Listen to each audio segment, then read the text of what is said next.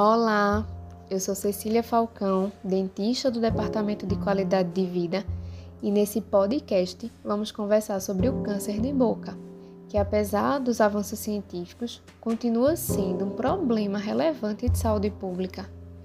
As equipes de saúde bucal têm periodicamente trazido essa pauta para discussão, pois esse é um tipo de câncer que, quando descoberto precocemente, tem muitas chances de cura mais de 90% dos casos.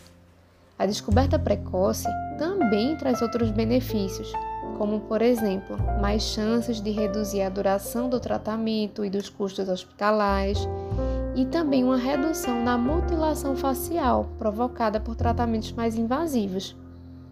Assim, vamos entender um pouco sobre a doença? O câncer de boca é aquele que ocorre na região de lábios, língua, gengiva, céu da boca. Em geral, surge como um caroço que nunca some ou ferida que nunca cicatriza. A causa do câncer de boca é multifatorial, ou seja, nenhum agente ou fator etiológico único tem sido claramente definido ou aceito. Porém, tanto fatores extrínsecos quanto intrínsecos podem estar atuando juntos, é provável que mais que um único fator seja necessário para produzir a malignidade. Os fatores extrínsecos incluem agentes externos, como o fumo, o álcool e a exposição solar. Os fatores intrínsecos incluem estados sistêmicos, como por exemplo a desnutrição geral ou a anemia por deficiência de ferro.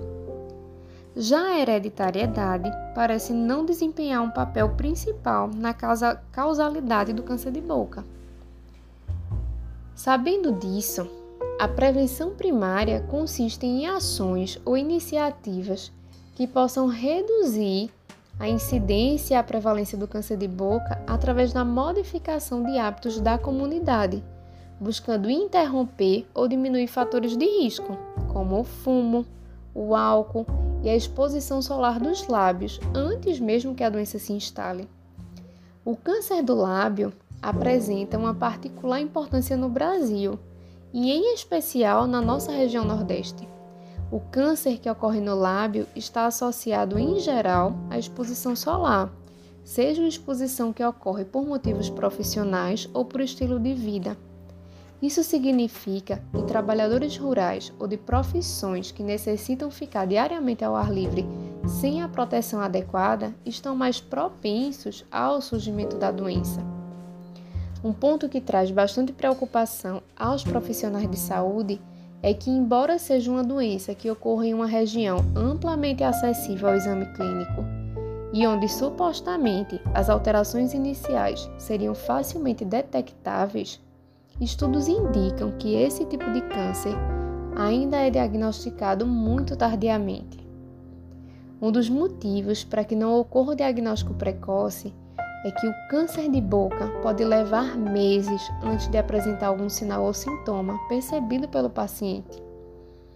Assim, como o paciente não sente dor ou desconforto, acaba não procurando ajuda profissional. Por isso, uma forma de prevenção secundária é o diagnóstico precoce da doença, exatamente nessa fase em que ainda não existe uma queixa clínica. E esse é mais um motivo para que você visite o seu dentista regularmente. Diante desses aspectos, também é importante que as pessoas realizem o autoexame da cavidade oral, para que, caso surja alguma alteração, como por exemplo uma ferida que não cicatriza, se procure um cirurgião dentista para o esclarecimento de dúvidas. Estamos juntos na luta contra o câncer de boca.